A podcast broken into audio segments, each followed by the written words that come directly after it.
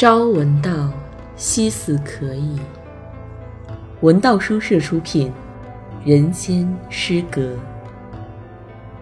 人间失格》是日本著名小说家太宰治最具影响力的小说作品，发表于1948年，是一部自传体小说。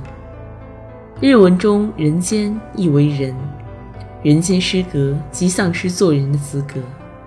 太宰治在纤细的自传体中透露出极致的颓废。本书被称为毁灭式的绝笔之作。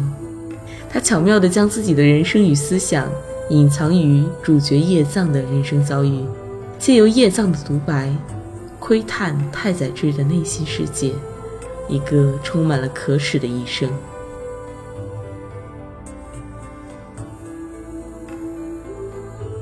人间失格，作者。太宰治，由张三儿演播。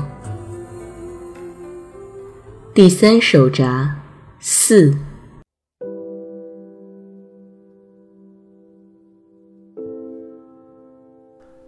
枯木与我相互蔑视，却又彼此来往，并由此而共同作践自己。倘若这就是世人所谓的交友之道的本质。那我与枯木的关系无疑称得上是真正的朋友了。养成金桥那家小酒馆老板娘的侠义之心，女人的侠义之心乃是一个很奇妙的用语，但依据我的经验，至少在都市男女中，女人比男人更拥有可称之为侠义之心的那份东西。男人啊！做起事来大都战战兢兢，只知道装点门面，而且又吝啬小气。那间香烟铺子的游子就此成了我没有名分的妻子。我们在驻地靠近羽田川的一栋木质结构两层公寓租下了一个房间居住。我把酒戒了。开始全身心地投入到自己选择的职业漫画创作中。吃过晚饭，我们两人会一起去看电影，回家途中顺便折进咖啡馆坐坐，或是买一波花。不过，更令我感到快乐的是同这个打心底里由衷信任自己的小新娘待在一起，听她说说话，欣赏她的一颦一笑。正当我心中隐隐升腾起一股甜蜜的思绪，觉得自己越来越像一个真正的人，再也不会以一种悲惨的方式了结此生的时候，枯木却又出现在我的面前。嘿，色魔，咦，看你这模样，好像稍稍懂些人情世理了。我今天可是从高原寺那位女士那儿来做传话使的。他开口说道，忽又压低嗓门，朝正在厨房里沏茶的游子的背影努了努下巴，轻声问道：“不要紧吧？没关系，有什么话都可以尽管说。”我平静地回答。事实上，游子真算得上是信任的天才。我和金桥那家小酒馆的老板娘的关系自不用说，就算告诉他我在镰仓发生的那件事，他对我与恒子的关系也毫不怀疑。这倒并非因为我撒谎撒得高明，有时候我甚至用再明白不过的说法直陈其事，可游子似乎仍全当是笑话来听。瞧你还是一副很得意的样子啊！其实也没什么大不了的事情，他只是让我转告你，偶尔也不妨到高原寺那边去坐坐。才刚要忘却之际，却有一只怪鸟振翅飞过来，用尖长的喙戳破我记忆的伤口。刹那间，过去那些剑齿与罪恶的记忆。顿时又清晰地浮现在眼前。一阵禁不住想放声惊叫的恐惧感，使我坐立不安。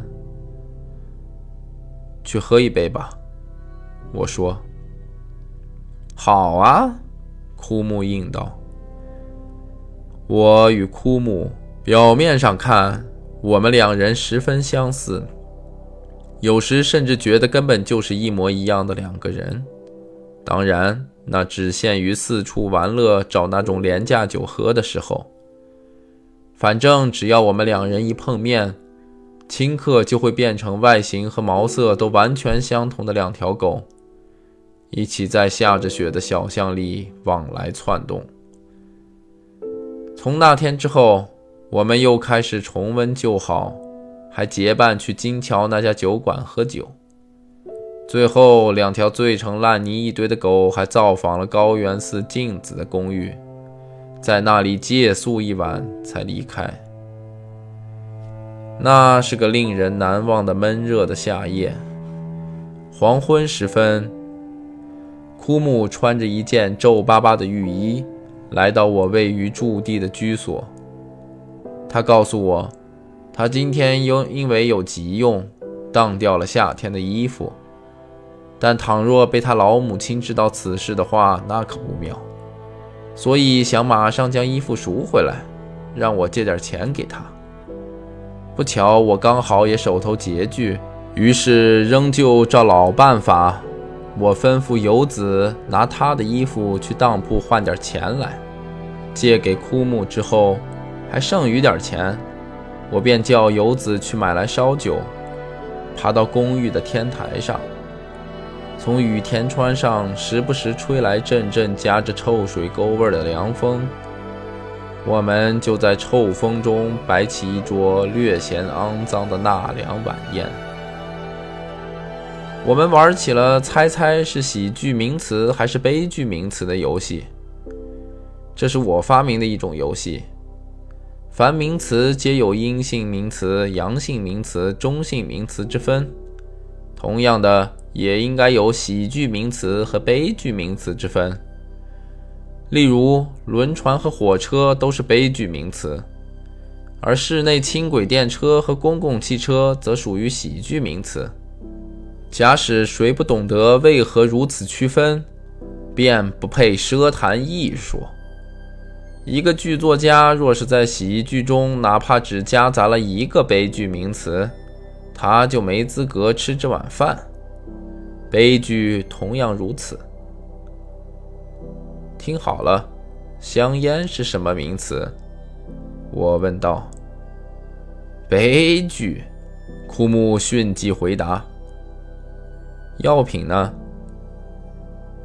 药粉还是药丸？针剂？悲剧？是吗？可是也有荷尔蒙针剂哦。不，绝对是悲剧。我问你，首先注射用的针头本身不就是一个不折不扣的悲剧吗？好，就算是我输吧。不过我告诉你。药品和医生出乎意料都属于喜剧呢。接下来，死亡呢？喜剧啊！牧师与和尚也一样。答得好。那么，生存应该是悲剧了吧？不，生存也是喜剧。不对，这样一来，不是凡事都变成喜剧了吗？我再问你一个。漫画家呢？你不会说这也是喜剧吧？悲剧，悲剧，一个大悲剧名词。一旦演变成这样一种低俗的玩笑，就很无趣了。但我们却自命不凡地将它看作全世界任何上流聚会都不曾有人玩过的聪明游戏。当时我还发明了另一种与此类似的游戏。就是反义词的猜字游戏，例如黑色的反义词是白色，但白色的反义词却是红色，而红色的反义词是黑色。花的反义词呢？我发问。枯木撅着嘴巴，想了想，答道：“呃，呃，有家餐馆的名字叫花月，这样说来，应该是月亮吧？不，那可不是反义词啊，倒不如说是它的同义词嘞。星星和紫罗兰不就是同义词吗？那算不上反义词。啊，我明白了，我明白了，那就是蜜蜂。”蜜蜂、牡丹和蚂蚁，搞什么呀？那是话题，你可别想蒙混过关。我想起来了，从花遮月，应该是从云遮花吧？对了对了，花配风是风，花的反义词是风，这也太蹩脚了。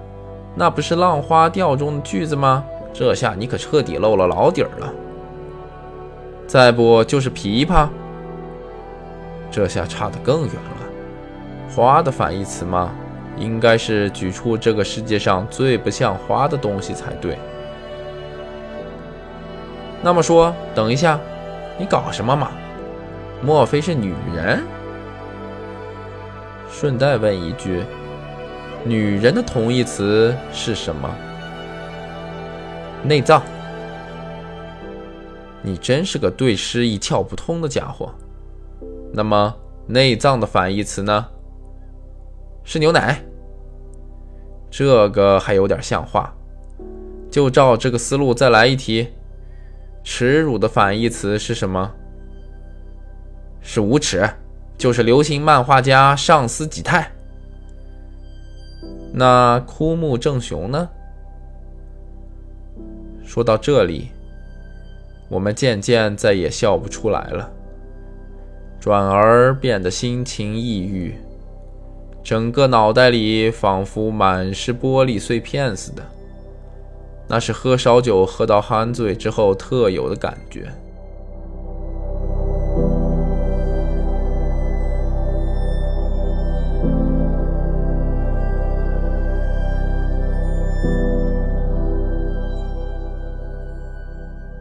你别自以为是，口出狂言。我可没像你一样蒙受过罪犯被绑的耻辱哦。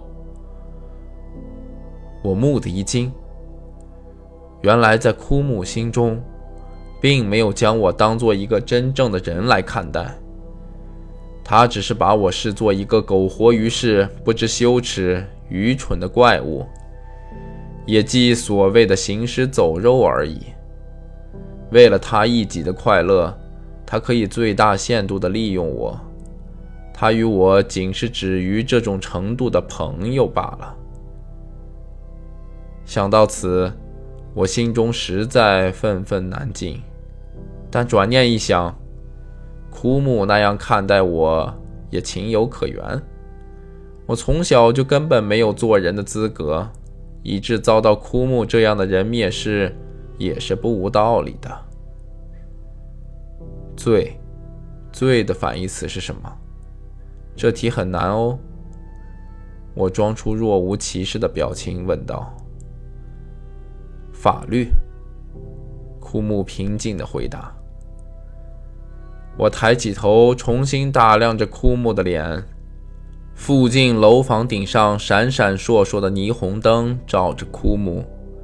使他的脸看上去就如同魔鬼刑警般威仪堂堂，我看得出神，不由得目瞪口呆了。你说什么？那不是罪的反义词吧？竟然说罪的反义词是法律？但或许世人全都像他一样想得如此简单，然后装作若无其事的过日子。他们以为罪恶只会在没有警察的地方蠢蠢欲动，不然你说是什么呢？是神吗？因为你身上总有那么一股基督徒的味道，让人倒胃口。别随便下结论，我们两人再仔细想想看吧。不过这可是一个耐人寻味的题目，对吧？我觉得，单从一个人对这道题目的回答中，就可以彻彻底底了解一个人。怎么会？罪的反义词是善，善良的市民，也就是像我们这样的人。不要开玩笑。不过，善是恶的反义词，而不是罪的反义词呀。恶与罪难道有什么不一样吗？我想是不一样的。善恶的概念是人创造出来的，是人擅自造出来的道德词语。你真是啰里啰嗦的。既然这样，那应该还是神吧？对，是神。把一切都归结为神，绝对是不会错的。哎呀，我肚子饿了。游子现在正在楼下煮蚕豆嘞。太好了，正是我爱吃的。他双手交叉在脑后，咕咚一下子，很随意的仰面躺在地上。你好像对罪完全没有兴趣。那当然，因为我不像你，我可不是罪人。我虽然放荡，但绝不会害女人去死，也不会卷走女人的钱。我没有害女人去死，我也没有卷走女人的钱。我内心深处某个角落里响起微弱的，却是竭尽全力的抗议声。但旋即心念一转。习惯性的觉得那一切确实都是自己的罪过，这是我性格当中的顽笔。我始终无法面对面的与人争辩，我拼命克制着，不让自己的心情因烧酒产生的醉意而变得更加沉郁。我几乎自言自语般的低声呢喃道：“不过，唯独被关进监狱这件事。”不算是我的罪。我觉得，只要弄明白了罪的反义词，就把握住了罪的本质：神、救赎、爱、光明。不过，神本身有撒旦这个反义词，而救赎的反义词应该是苦恼，爱的反义词是恨。光明的反义词是黑暗，善的反义词则是恶。罪与祈祷，罪与忏悔，罪与告白，罪与啊，全都是同义词。罪的反义词到底是什么？罪的反义词是密，你看。醉的发音倒过来读便是蜜的发音，像蜂蜜一样的甘甜。哎呀，我肚子好饿呀，去拿点吃的东西来吧。你自己去拿不就得了吗？我用充满愤怒的声音回应道：“这可以说是我平生的第一次。”好吧，那我就下楼去和游子一起犯罪吧。与其空谈大论。还不如实地考察嘞。醉的反义词是蜜豆，哦，不是蚕豆吧？他已经喝得酩酊大醉，说话也口齿不清了。随你便，你赶快给我消失吧。醉与饥饿，饥饿与蚕豆，不对，这是同义词吧？他一面信口胡诌，一面站起身。醉。与罚，陀思妥耶夫斯基，这个灵念一瞬间掠过我脑海，令我猛然醒悟。假使陀思妥耶夫斯基不是将罪与罚作为同义词，而当作是反义词并列在一起的话，那么罪与罚两者绝无相通之处，而是冰炭不同气、水火不相容的两种东西。将罪与罚作为反义词的妥是，他笔下的绿藻、腐臭的水池、杂乱如麻的内心。哦，我开始明白了。不，还没有。正当这些念头如走马灯一般在我脑海中轮番闪现时，喂，真他妈叫人难以置信啊！你快来看！传来了枯木的叫声，他的声音和脸色都大变了样。刚刚摇摇晃晃起身下楼去的，没想到这么一会儿功夫又返回来了。怎么了？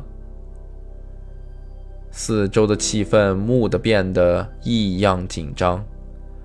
两个人从楼顶天台走到二楼，再从二楼往底楼我的屋子走去。在楼梯上，枯木停住了脚步，用手指着前面，小声说道：“你看，我家那间屋子上方的小窗户正敞开着，从那儿可以看到里面的光景。只见屋子里亮着电灯。”有两只动物正在干着什么，我顿时觉得头晕目眩，呼吸急促，但同时心里却在暗自低语：这也算是一出人间粉戏吧，这也算是人类的本性吧，没什么好大惊小怪的。我甚至忘记了出手去解救游子，只是久久地呆立在楼梯中间。枯木大声干咳，我则像逃命似的，一个人又冲回到了天台，躺在地上，仰望含满雨气的夏日夜空。此时。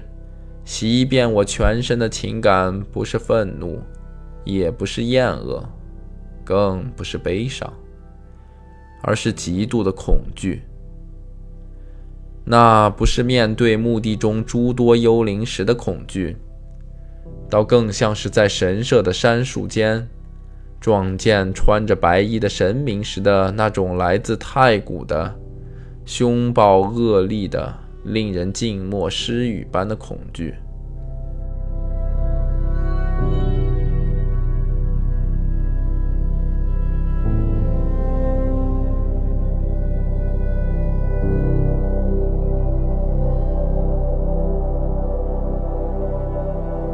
从那晚起，我开始少年白头，我越发对世间所有的一切失去信心。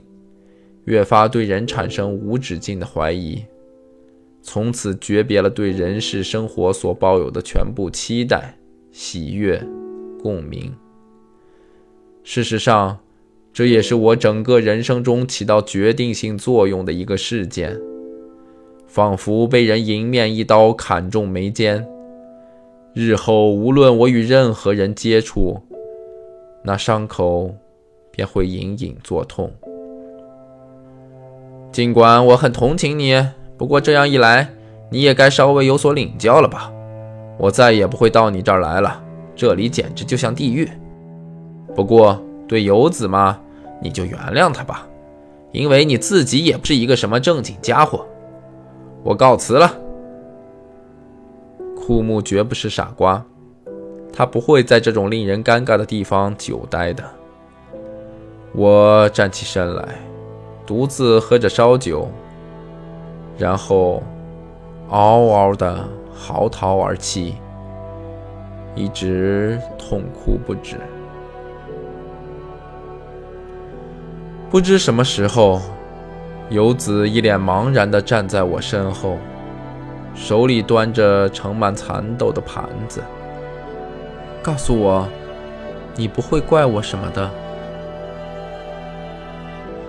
好了好了，什么都别说了，你根本就不知道怀疑别人。坐下吧，一起吃蚕豆。我们并排坐着吃蚕豆。呜呼，难道信任别人也是罪过？对方是个三十岁左右的矮个子男人。一个十足不学无术的商人，每次请我给他画漫画，总是装模作样，摆起一副臭架子，其实只不过撂下很少一点钱，便拍拍屁股走人了。那个商人后来终究不敢再来了。说不清楚为什么，比起那个商人，我对枯木的憎恨与愤怒更加甚至。他起先看到那景象时，却什么都没有做。例如故意大声咳嗽，他却任凭事情发生，只折回到屋顶天台来告诉我。想到这些，每每在一个个辗转难眠之夜，我心中的憎恨与愤怒便无法遏制地升腾起来。对游子，我谈不上原谅或不原谅。游子是一个信任的天才。他不懂得怀疑他人，正因为如此，才会酿成悲剧。我问神明：难道信任也是一种罪过吗？对我来说，较之游子的身体遭到玷污，倒是游子对他人的信任遭到玷污这件事，才是造成日后很长一段岁月。我几乎无法活下去的苦恼的根源。像我这样一个惹人嫌弃、畏畏缩缩、总是看别人脸色行事、对他人的信任之心已经瓜抛豆分、土崩瓦解的家伙，游子那种纯真无垢的信任，就如同新绿丛中的早春瀑布一般清新宜人。谁知他却在一夜之间化为黄浊的浑水。这不，自从那一晚之后，游子甚至对我的一举一动都开始十分在意起来。喂，每当我呼唤他时，他总是身体冷不丁的一哆嗦，视线也不知道该投向哪里好。无论我再怎么装疯卖傻、胡言乱语逗他一笑，他都一副茫然不知所措。坐立不安、战战兢兢的样子，和我说话时还心不在焉的乱用敬语。纯真无垢的信任之心，难道真是罪恶之源吗？我四处搜罗那些描写妻子被人奸污的书来看，但我觉得没有一个女子遭受的奸污比游子更加悲惨。这绝对是无法缀成的故事，再现出来的。或许在那个小个子商人与游子之间，假使存在哪怕一丝一缕近似恋爱般的情感，我的心情倒反会好受些。然而事实上，除了那个夏日的夜晚，游子轻信了对方，其后便再无下文。但其代价却是害我被人迎面一刀砍中眉间，变得哑然，年少白头，而游子则不得不从此过着小心翼翼的日子。大部分这类故事都着眼于丈夫是否原谅妻子那种行为，而这一点对于我来说，却并非那么令人痛苦的重大问题。原谅与不原谅，唯有拥有这种权利的丈夫，或许才是幸运的。倘若觉得实在无法原谅妻子，也无需大吵大闹，不如即刻与妻子断绝关系，另娶新妻。假使做不到这样，那就只能原谅妻子，忍辱含垢。甚至我觉得，再不管怎样。所有方方面面的事情，最终都是可以平息的。关键全在乎丈夫的一念之间。换句话说，这种事情对于丈夫确实是一个巨大的打击，但也仅止于打击而已。毕竟不同于那种此起彼伏、一波接一波、永无休止扑向海岸的怒涛，拥有原谅与否权利的丈夫。只需妥帖地驾驭愤怒，终能处理这类问题。但以我的情形来说，身为丈夫却不享有任何权利。一想到此事，便觉得自己的过错是不可原谅的。不要说发怒了，甚至连一句怨言也吐不出口。妻子则是因为她拥有那种罕见的美丽特质，才会遭人侵犯，而那种美丽特质正是丈夫素来所憧憬的，令人怜之爱之、不忍视之的纯真无垢的信任。纯真无垢的信任算是罪过吗？我甚至对这种唯一信赖的美丽特质也产生了怀疑。所有的一切全都变得莫名其妙。心之所许，可以对其敞开心扉的只剩下酒精。我变得面目可憎，清早起来就烧酒不离手，牙齿也脱落的残缺不齐，所画的漫画也近乎于猥琐的淫画了。不。坦白说，我从那时起开始仿制春宫画，并私下贩卖，因为我需要钱买酒。每当我注视着总是不敢正眼看我、一副惴惴不安样子的游子时，就情不自禁心生狐疑：这傻瓜根本不知道提防别人，莫非他和那个商人之间不止那一次吧？会不会跟枯木？不，搞不好他与我不认识的其他男人也有那种关系。疑心生暗鬼，越想越觉可疑。然而我终究鼓不起勇气当面质问他，以致被那惯有的不安和恐惧纠缠的回肠百转般痛苦不堪，只敢在喝醉酒之后。战战兢兢地采用悲屈的诱导性审讯一样的方式，试着一探究竟。尽管内心像傻子似的，一喜一忧，忽而高兴，忽而沮丧，但表面上我却拼命诈痴样呆，尽力哄弄，对游子施以令人作呕的肉麻爱抚之后。如同一滩烂泥似的酣然入睡。